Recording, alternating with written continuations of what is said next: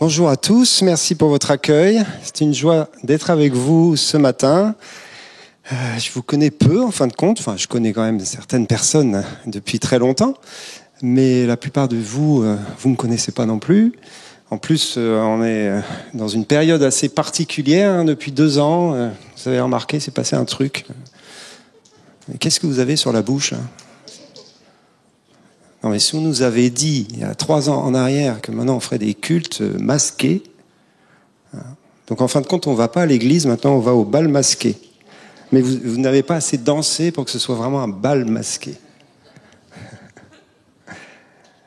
Quel temps vivons-nous? Des temps particuliers, des temps euh, difficiles. Qui c'est qui a vécu deux années difficiles à cause du Covid? Pas forcément ce que vous l'avez eu, hein, mais parce que c'est pas simple. Quoi. Professionnellement, pour certains, ça a été catastrophique. Euh, familialement, parce qu'il y a eu la maladie qui est venue hein, pour plusieurs. Et puis euh, spirituellement, ça a quand même été très compliqué. Et c'est pas très compliqué depuis deux ans seulement. C'est, je trouve, assez compliqué depuis plusieurs années maintenant dans notre pays. Euh, d'ailleurs, vous avez remarqué, nos, nos amis gilets jaunes sont revenus. Il y a des amis des pas amis, enfin en tout cas des. Moi, je suis pas contre les gilets jaunes, mais bon, en France, faut être pour ou contre. Donc, euh, du coup, tu sais plus où te mettre. Euh, je suis ni pour ni contre, mais en tout cas, ils sont revenus. Euh, et vous savez, moi, j'habite Toulouse, et j'habite au centre-ville de Toulouse. Moi, je suis un gars de la ville. Et au centre-ville de Toulouse, pendant la période des gilets jaunes, tous les samedis, c'était la baston. C'était les fumigènes, c'était les voitures brûlées, c'était les, les vitrines cassées. C'est on était dans une ambiance de guerre. En bas de chez moi, je regardais par la fenêtre, il y avait les, CRS, euh, les CRS d'aujourd'hui, c'est pas ceux de mai 68. Hein. Ils sont habillés de haut jusqu'en bas, on, se croirait dans un film de science-fiction, là, avec leurs boucliers, leurs machins. Et ils étaient là, en bas de chez moi. Et en face, il y avait les, les gilets jaunes ou autres euh, personnes qui n'avaient rien à voir avec les gilets jaunes. Et c'était une ambiance de guerre. Qu'est-ce qui se passe en ce moment? Qu'est-ce qui se passe en France? Qu'est-ce qui se passe en Europe?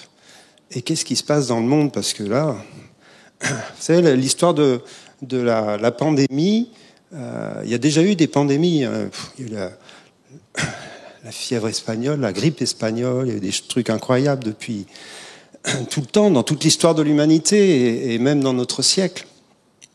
Mais cette pandémie, elle a quelque chose qui est différent parce qu'elle est mondialisée. Elle s'est répandue. C'est à cause de la technologie d'aujourd'hui, à cause des avions principalement, à cause de cette mondialisation, à cause qu'au fait que la planète devient un petit village, hein, vous connaissez Et on sent qu'on est dans une espèce d'accélération des temps où il y a comme un filet qui commence à entourer la Terre et à se resserrer sur elle. Euh, je ne pensais pas dire ça ce matin. Mais si je le dis, c'est en fin de compte pour introduire ce que je vais dire après, ne vous inquiétez pas, ça va être assez positif.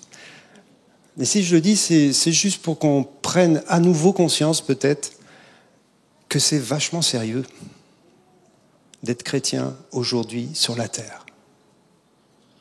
Ça l'a toujours été, mais spécialement en ce moment. On est dans un monde en désespérance. On est dans un monde qui, qui se fait de plus en, plus, influencé euh, par ce qu'on appelle l'esprit de Babylone. L'esprit de Babylone, c'est pas mon sujet ce matin, mais l'esprit de Babylone, ce qui résume le mieux son activité, c'est la confusion. Il y a un esprit de confusion qui vient sur les nations et qui enveloppe la terre.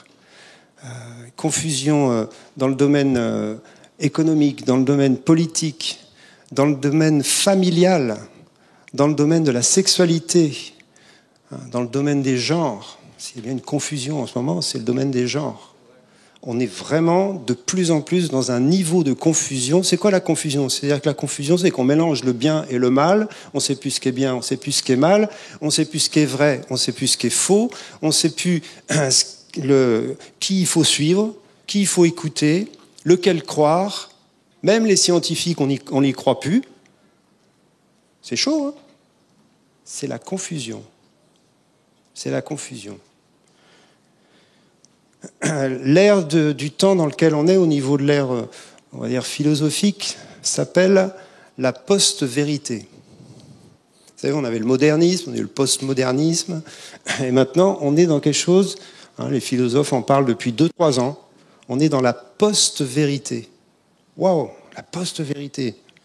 Là non plus, c'est pas mon sujet, mais c'est juste pour planter le décor.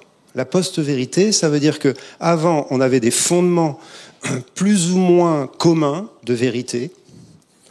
Euh, maintenant, c'est fini. C'est-à-dire que la vérité devient individuelle. C'est ma vérité et euh, je suis sûr que c'est vrai parce qu'en fin de compte, il y a trois, quatre personnes autour de moi euh, qui pensent la même chose que moi. C'est des gens avec lesquels je suis en relation, soit sur les réseaux, soit Et puis, euh, dans trois mois, je changerai peut-être de vérité, en fin de compte.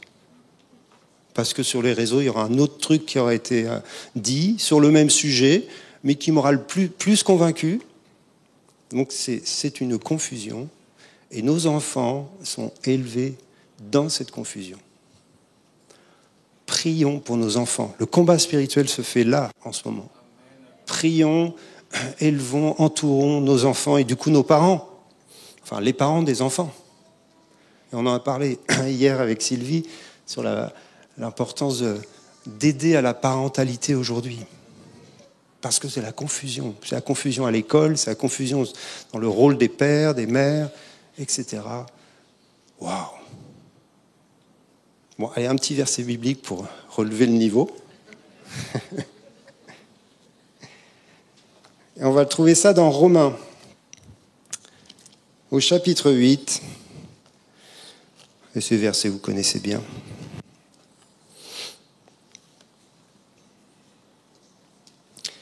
On lit à partir, tellement bien qu'on pourrait lire plein d'autres versets dans, ce texte. Hein. vous le connaissez, Romains 8, hein, c'est magnifique. On va lire à partir du verset 16. L'Esprit lui-même rend témoignage à notre esprit que nous sommes enfants de Dieu. Or, si nous sommes enfants, nous sommes aussi héritiers, héritiers de Dieu et cohéritiers de Christ, si toutefois nous souffrons avec lui, afin d'être glorifiés avec lui. J'estime que les souffrances du temps présent ne sauraient être comparées à la gloire à venir qui sera révélée pour nous. Aussi, la création attend-elle avec un ardent désir la révélation des fils de Dieu? Et on pourrait continuer en fin de compte. C'est un texte magnifique et c'est un texte qui parle de notre identité hein, et qui nous dit que le Saint-Esprit rend témoignage à notre esprit que nous sommes enfants de Dieu. Comment tu sais que tu es sauvé? Parce que tu sais que tu es enfant de Dieu. Comment tu sais que tu es enfant de Dieu? Parce que Rodrigue te l'a dit Non, non, tu sais que tu es enfant de Dieu parce que l'Esprit de Dieu lui-même rend témoignage à l'intérieur de toi. Je t'aime. Tu es mon enfant. Je t'ai adopté. Tu m'appartiens. Et il y a quelque chose qui est écrit en nous, qui est gravé en nous, et qui nous dit, tu es enfant de Dieu. Et les gens du monde, ils ne le savent pas, ça. Si vous rencontrez quelqu'un dans la rue et que vous lui dites, c'est moi, je suis un enfant de Dieu, le gars, il va dire, lui, il a, il a fumé la moquette, comme on dit. Ou alors il va te dire, bah, c'est moi aussi, je suis enfant de Dieu. On est tous enfants de Dieu, en fin de compte. Si tu crois en Dieu, Dieu a créé tout le monde, tout le monde est enfant de Dieu. Non, non, c'est beaucoup plus que ça. C'est une identité nouvelle qui est intérieure et qui est une certitude. Et cette identité-là, elle fait que ton avenir est assuré. La gloire à venir qui est réservée pour nous ne saurait être comparée en rien aux souffrances du temps présent. Et tout ce que je viens de vous décrire sur le monde, la confusion et tout ça, c'est rien en comparaison de la gloire à venir qui va être révélée pour nous. Le Seigneur a préparé un royaume de gloire et c'est pour nous. Pourquoi pour nous? Mais parce que nous sommes ses enfants. Parce que nous sommes ses enfants. Et ce royaume de gloire, c'est un royaume de gloire qui vient. Hein, très souvent, on dit, bon, vivement que je meure pour euh, aller dans la gloire. Enfin, je ne sais pas si quelqu'un dit vivement que je meurs. Paul, il le disait en tout cas. Hein. Mourir, c'est de loin la meilleure chose qui puisse m'arriver, parce que je serai avec le Seigneur. Hein. Il ne nous dit pas de soupirer après la mort, mais il a une vision éternelle de la vie. Et il sait que le meilleur est devant, et que le meilleur est après, que la mort, c'est juste un passage. Et d'ailleurs, la Bible nous dit que nous avons été délivrés de la peur de la mort si nous sommes chrétiens. Parfois, je me demande si je suis encore chrétien. Nous avons été délivrés parce que c'est un passage vers la gloire, vers l'héritage glorieux, vers le monde à venir, vers le siècle à venir. Mais ce que la Bible nous dit aussi, c'est qu'il n'y a pas simplement la mort qui nous fait aller là, il y a aussi le fait que lui, il revient pour établir son royaume. Donc peut-être on ne va pas mourir. Moi, j'aimerais bien faire partie de la génération qui ne voit pas la mort. Nous serons transformés de gloire en gloire en un clin d'œil parce qu'il paraîtra sur les nuées du ciel. Et nous, nous serons changés. C'est-à-dire que notre corps mortel revêtira l'immortalité. Notre vie terrestre, confuse et rabougrie, sera d'un seul coup transformée. Le surhomme apparaîtra. Non, il n'y a qu'un surhomme. C'est Jésus, le Christ, le Fils de Dieu. Mais nous, nous serons transformés à son image. Vous savez, il y a un mot que je trouve qu'on a tellement galvaudé qui veut plus dire grand-chose. C'est le mot Église. C'est un mot important, hein mais c'est un mot qui a été utilisé dans l'Église, à l'extérieur de l'Église, et, l'Église, l'Église, l'Église, l'Église. Alors du coup, pour essayer de lui donner de la profondeur, on, l'utilise en grec, ecclésia. Ah, je vais à l'ecclésia. Et puis on fait tous des enseignements sur l'ecclésia qui, sont très profonds. C'est un, une assemblée de gouvernement qui va gérer la terre, etc. Il a sûrement enseigné là-dessus, mais c'est très bien, il n'y a pas de souci. Mais bon, dans la tête de la plupart de 99% des chrétiens, l'Église, c'est pas l'ecclésia du gouvernement. Hein. Et puis pour les gens du monde, alors l'Église, et l'espérance pour le monde, c'est la nouvelle humanité. Nous sommes ce que Dieu a prévu comme espérance dans ce monde. Nous sommes donc l'Église, mais cette nouvelle humanité, la réponse de Dieu. Alors à la fois ça, ça nous valorise et on dit waouh, c'est super, on va avoir part à la gloire, on est les enfants de Dieu, mais à la fois de l'autre côté, ça nous responsabilise parce que c'est ce que Dieu a choisi comme réponse. Et dans le texte qu'on a lu, il y a quelque chose qui m'a toujours marqué, qui est vraiment fort. Hein, c'est ce dernier verset. Aussi la création attend-elle avec un ardent désir le retour de Jésus Non, c'est, pas ça. Hein. non, c'est pas ça qui est écrit. Aussi la création attend-elle avec un ardent désir la révélation des fils de Dieu. Nous, on attend que Jésus revienne. La création, elle, elle nous attend. Donc ça peut durer longtemps le truc. Ouais, mais attendez, parce que nous, on attend le Seigneur. C'est lui qui va faire le job. Mais elle attend la révélation des fils de Dieu. Alors bien sûr, théologiquement, les deux vont de pair. Et on le sait, le royaume de Dieu ne sera jamais pleinement accompli sur la terre tant que Jésus n'est pas revenu. Donc c'est notre attente commune la création et nous, nous attendons ensemble le retour de Jésus. On est d'accord C'est lui qui va inaugurer le siècle à venir, le monde nouveau, l'ère de gloire, le millénium, si vous êtes euh, dans cette théologie qui est très bonne aussi. En tout cas, ce temps de restauration de toutes choses. C'est au moment où Jésus va venir que ça va être inauguré. Mais euh, il y a un théologien que j'aime beaucoup qui s'appelle George Ladd, hein, qui a écrit une théologie du royaume de Dieu, théologie du Nouveau Testament. Vous avez peut-être entendu parler de lui. Et il utilise une expression que vous connaissez peut-être. En parlant du royaume de Dieu, il dit il y a le déjà et le pas encore du royaume.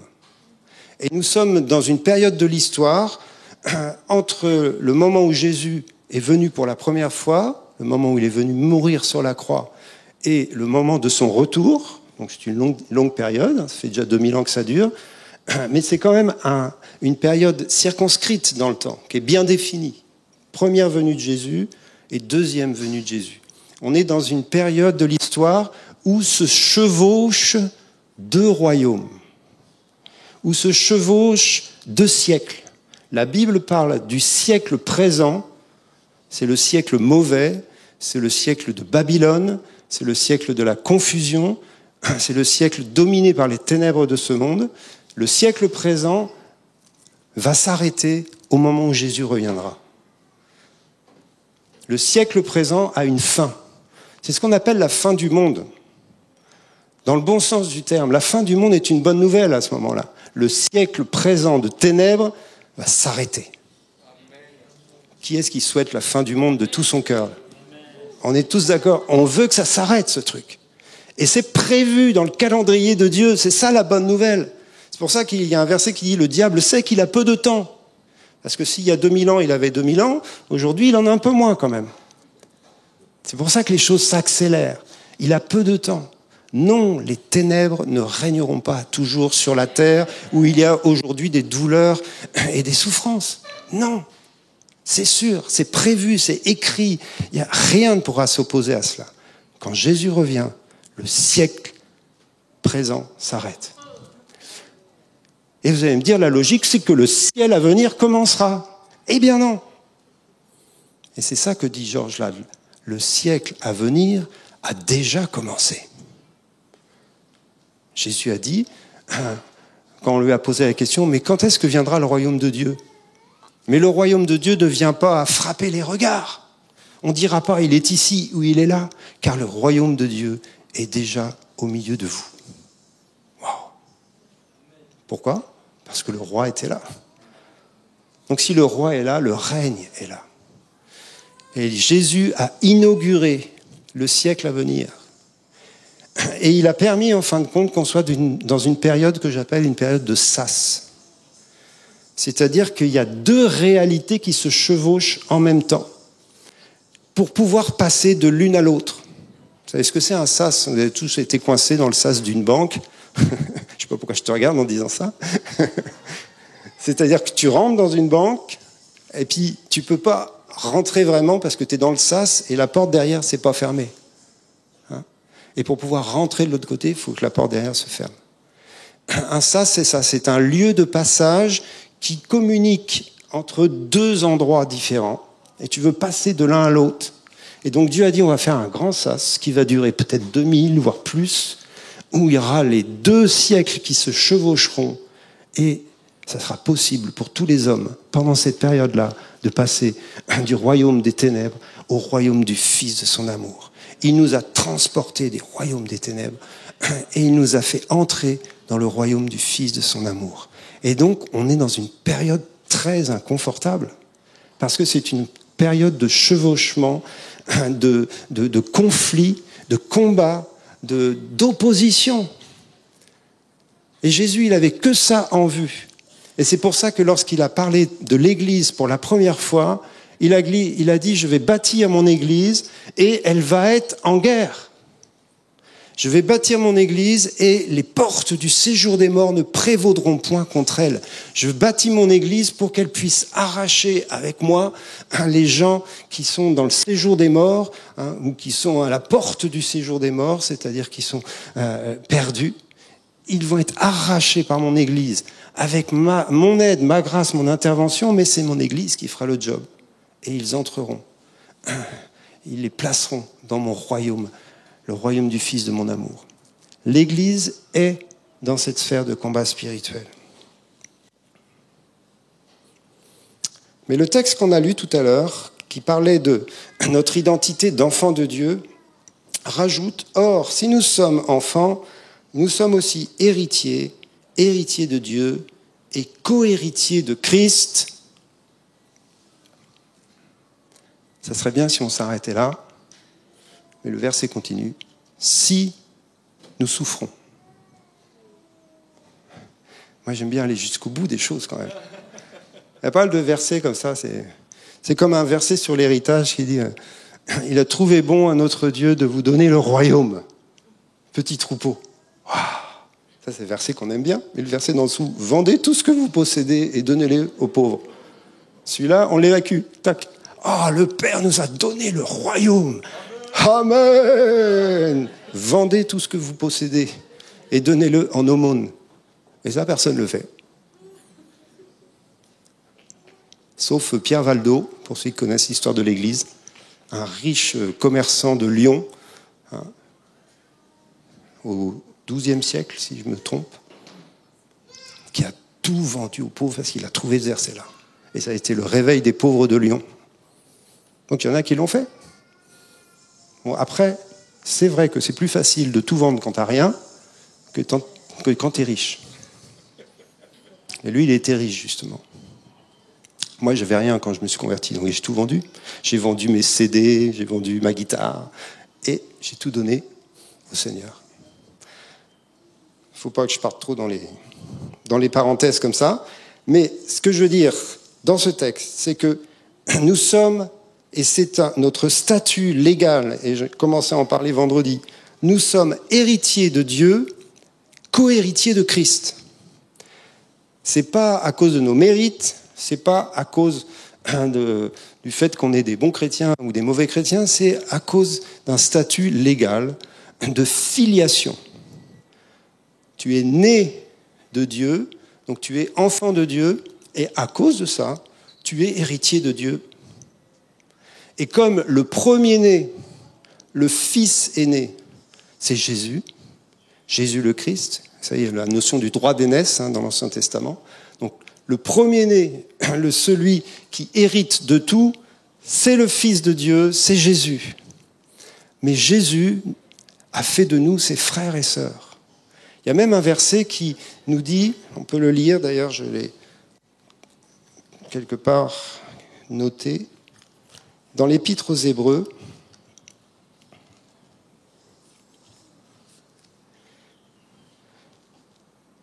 chapitre 2, versets 10 et 11, il convenait en effet que celui et par qui sont toutes choses et qui voulait conduire à la gloire beaucoup de fils, éleva à la perfection par les souffrances le prince de, leur salut.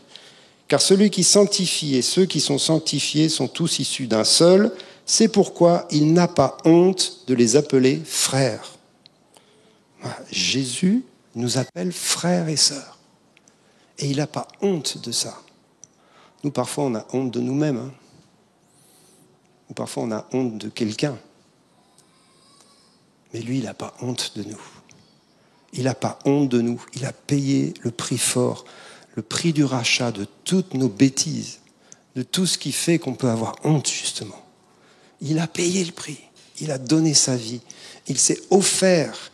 Il s'est donné, lui qui n'avait jamais péché, lui qui était l'homme parfait. Vous savez, quand Pilate dit Voici l'homme, c'est une parole prophétique extraordinaire. Il dit Voici le parfait le surhomme. C'est Nietzsche qui a écrit hein, une philosophie, la philosophie du surhomme, qui a été repris malheureusement par Hitler et tous les nazis, hein, sur la, base de la race aryenne, etc., des, hommes supérieurs. il n'y a qu'un homme qui est le surhomme, qui est l'homme parfait, c'est Jésus, le Fils de l'homme. Voici l'homme, tel que Dieu l'avait voulu de toute éternité, tel que Dieu l'avait conçu dans son cœur depuis toujours. Voici l'homme. Le problème, c'est que le premier homme, qui s'appelle Adam, a chuté. Et donc Dieu a décidé non pas d'effacer totalement ce premier homme, mais de faire naître de ce premier homme qui avait chuté un homme nouveau. D'ailleurs, Jésus n'est pas appelé le nouvel Adam. Souvent, j'entends ça dans les prédications. Le nouvel Adam, le nouvel Il n'est pas le nouvel Adam il est le dernier Adam. Étonnant. Il est le dernier Adam, c'est-à-dire que l'homme issu d'Adam, cette humanité déchue, pécheresse, elle a une fin.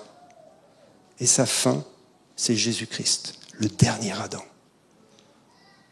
Il est le dernier Adam, il est né d'une femme, de la Vierge Marie. Il est bien descendant d'une famille terrestre, il est fils de David. Selon la chair, c'est un homme issu d'Adam et Ève. Et cet homme issu d'Adam et Ève, selon la chair, il amène la nature humaine à la perfection. Il la rend parfaite en obéissant parfaitement à toute la loi de Dieu, à tous les commandements de Dieu, à tout ce que le Père lui demande de faire. Il amène par son obéissance, par ses souffrances, avant même la croix, il amène la nature humaine à la perfection. Il est le dernier Adam. Et ensuite, il monte sur la croix et il dit, tout est accompli. Et en mourant sur la croix, Jésus met un point final à l'homme qui a péché. Voici l'agneau de Dieu qui ôte le péché du monde. Le problème du péché a été traité une fois pour toutes à la croix. Jésus a réglé le problème.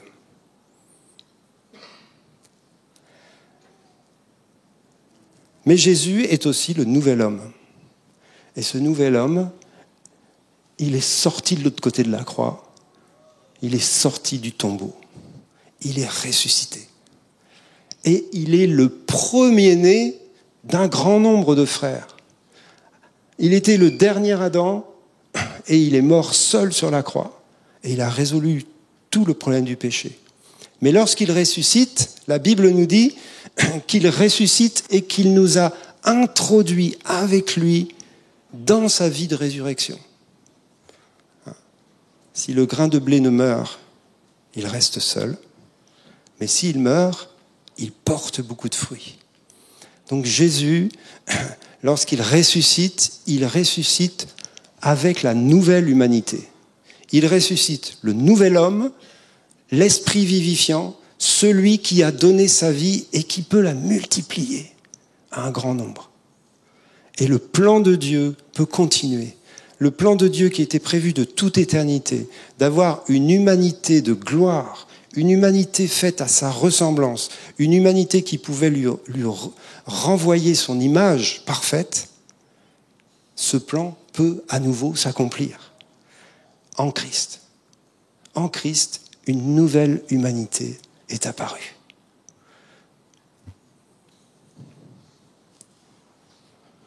Comme j'ai dit à Rodrigue, quand on m'invite, il me faut cinq sessions pour. Je vais accélérer et vous donner les clés, certaines clés en tout cas, par rapport à notre héritage. Et je veux bien sûr m'arrêter et me concentrer sur notre héritage ici et maintenant. Parce qu'il y a deux dimensions à l'héritage. Il y a ce que nous recevrons à la résurrection des morts, dans le royaume éternel, dans le royaume à venir. Ça, il y a des récompenses, on en parlait hier avec Nicolas. Il y a des récompenses qui seront différentes suivant, euh, suivant ce qu'on a vécu sur la terre. Donc c'est important ce que tu vis sur la terre, même par rapport à ta destinée éternelle. Hein, Jésus, il a dit, faites-vous des richesses dans le ciel, hein, qui ne peuvent pas se corrompre et se souiller, qui ne peuvent pas rouiller, là où il n'y a pas de voleurs. Donc amassez-vous maintenant des richesses pour après. Donc ça veut bien dire que notre, vie aujourd'hui euh, va influencer la dimension de gloire dans laquelle nous serons après. nous serons tous glorieux, mais il y en aura des plus glorieux que d'autres. Je ne sais pas comment ça marche le truc. C'est l'histoire du Seigneur. En tout cas, il y a surtout des récompenses ou des héritages ou des sphères d'autorité qui seront différentes en fonction de notre fidélité au Seigneur sur la terre. On n'est pas sauvé par notre fidélité, mais on est récompensé sur la base de notre fidélité. On n'est pas sauvé par notre obéissance, mais on est récompensé sur la base de notre obéissance. Il y aurait beaucoup de choses à dire là, mais ça, c'est l'héritage à venir. Mais justement, et je crois fermement que si tu entres dans ton héritage ici, maintenant, si tu es fidèle dans les petites choses que le Seigneur te confie, parce que même si c'est grand, c'est petit par rapport à ce que tu auras après, si tu es fidèle dans ce qu'il t'a confié ici, alors tu vas pleinement jouir de la plénitude de l'héritage après. Donc c'est aujourd'hui que j'entre dans, on va dire, les prémices de mon héritage. Paul parle des arts de l'héritage. Les arts de l'héritage, pour Paul, ça se résume par le Saint-Esprit. Tu as reçu le Saint-Esprit et c'est le gage que tu recevras tout le reste après. Saint-Esprit, c'est déjà pas mal quand même. C'est un petit peu Dieu lui-même, quoi. Donc, celui qui te donne l'héritage, tu l'as. Donc, c'est la certitude que tu auras aussi l'héritage. Et puis, Dieu a donné son Fils à la croix, donc à combien plus forte raison ne nous donnera-t-il pas tout avec lui par grâce?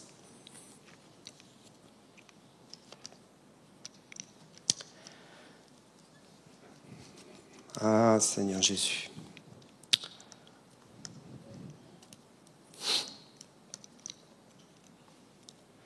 Il y a une chose que les ténèbres ont en horreur,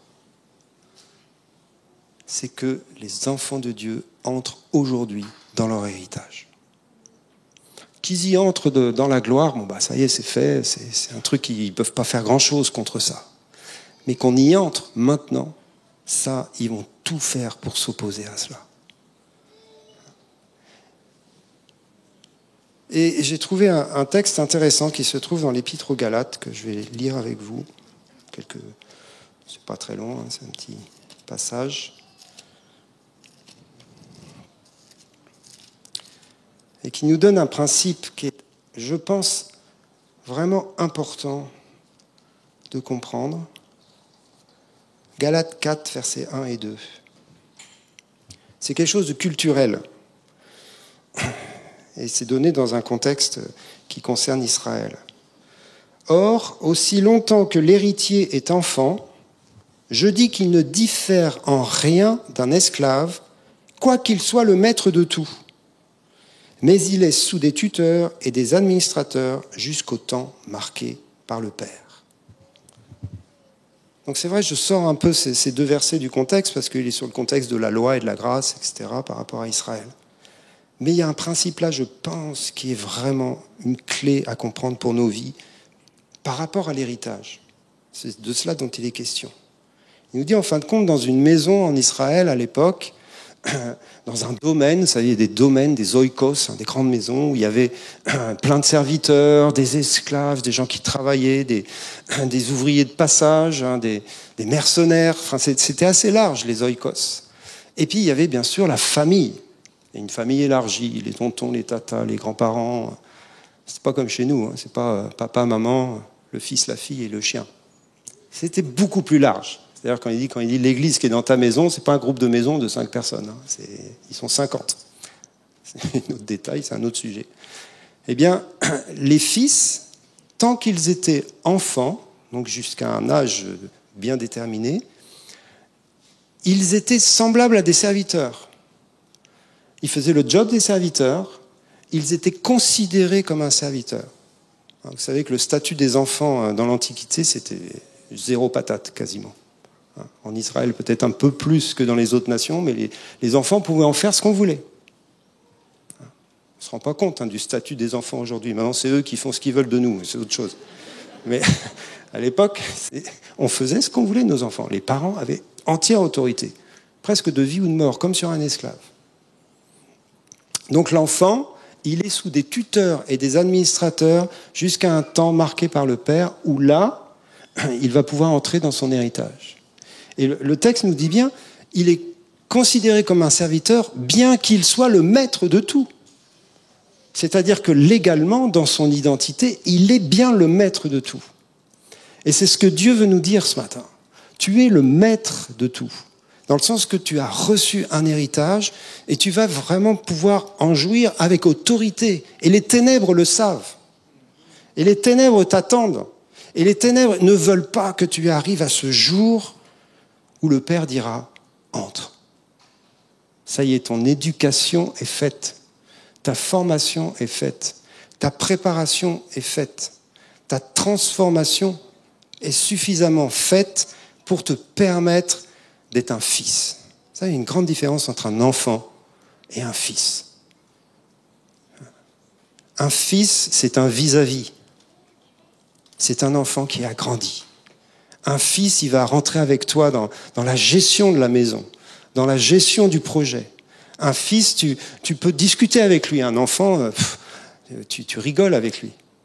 Même si tu discutes un peu, mais c'est toujours pourquoi, pourquoi, pourquoi. À la fin, tu sais plus quoi dire parce que tu n'as pas de réponse à tout. Mais un fils.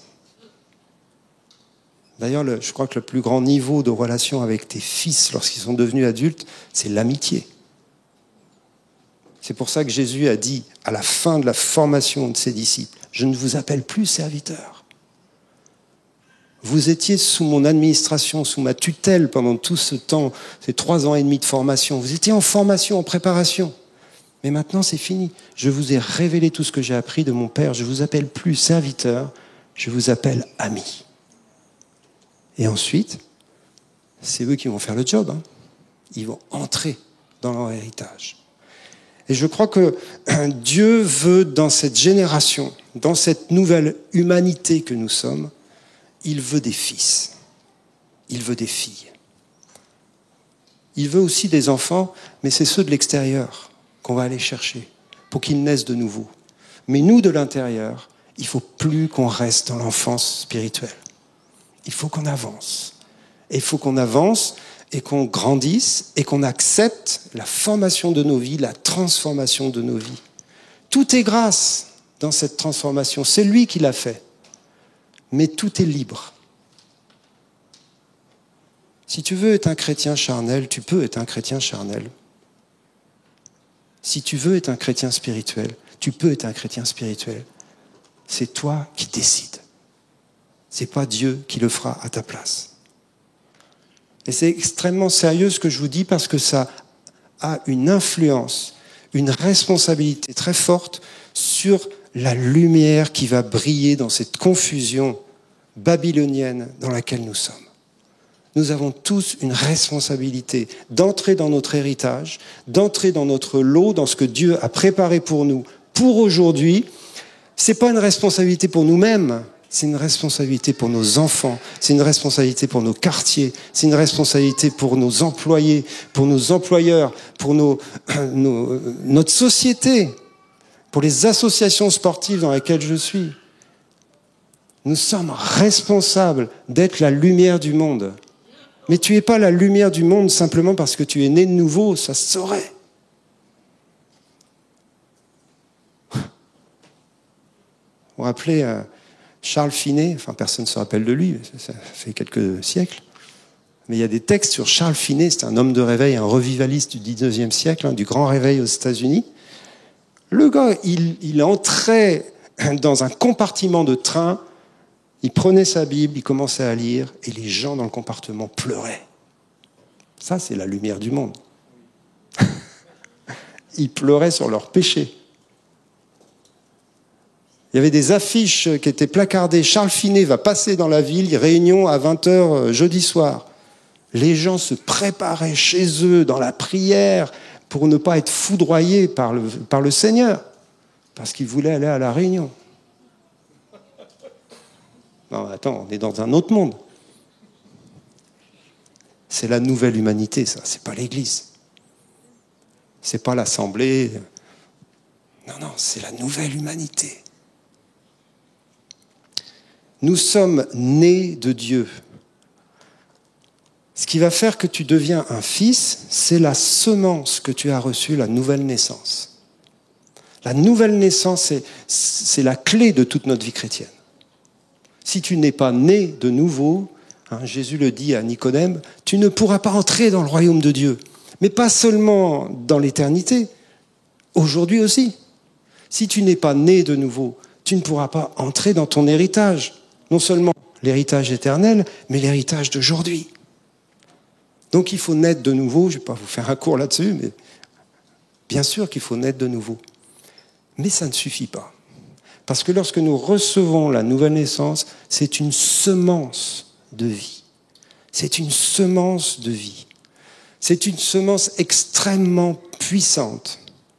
C'est une semence extrêmement efficace. C'est le nouvel homme c'est la ressemblance à Christ. C'est même Christ. Il y a un mystère là, hein. Christ en nous, l'espérance de la gloire. Mais c'est même Christ.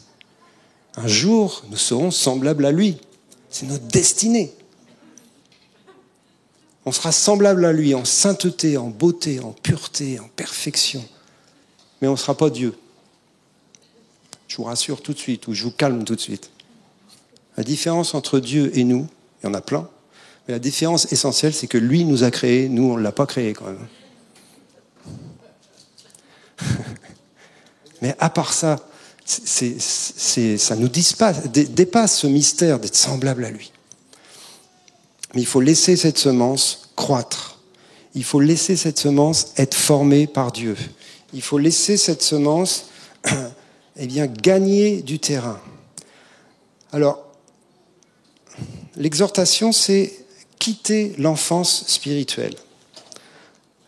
Euh, ça sera un sujet en soi, je vous donne quelques pistes.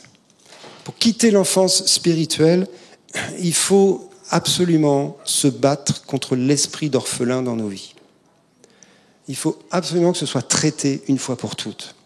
Même si on peut toujours euh, grandir dans, tout, mais cet esprit d'orphelin nous maintient dans l'enfance spirituelle. Cet esprit d'orphelin qui, est toujours centré sur lui-même parce qu'il a besoin de Dieu et des autres, c'est l'enfant. Et c'est juste d'être comme ça. Mais il ne faut pas que ça dure. Il ne faut pas que ça dure des années et des années. Parce que quand on fait ça, eh bien, on ne grandit plus. On épuise l'Église, on épuise les pasteurs, et puis en plus, on s'épuise nous-mêmes. C'est fatigant d'être un gamin tout le temps. Donc, vraiment, c'est une décision à prendre. Paul, il dit ça à un moment donné, quand j'étais enfant, j'ai décidé de laisser l'enfance derrière moi et d'entrer dans la maturité. Moi, j'ai un fils comme ça, il foutait rien à l'école. Et puis, t'avais beau euh, lui faire tous les, sermons euh, paternels euh, qu'il fallait, il foutait toujours rien. J'ai même été invité cordialement par sa prof d'anglais, notre prof d'espagnol, qui m'a dit Monsieur Guillet, je n'ai jamais vu de toute ma carrière un élève aussi nul que le vôtre.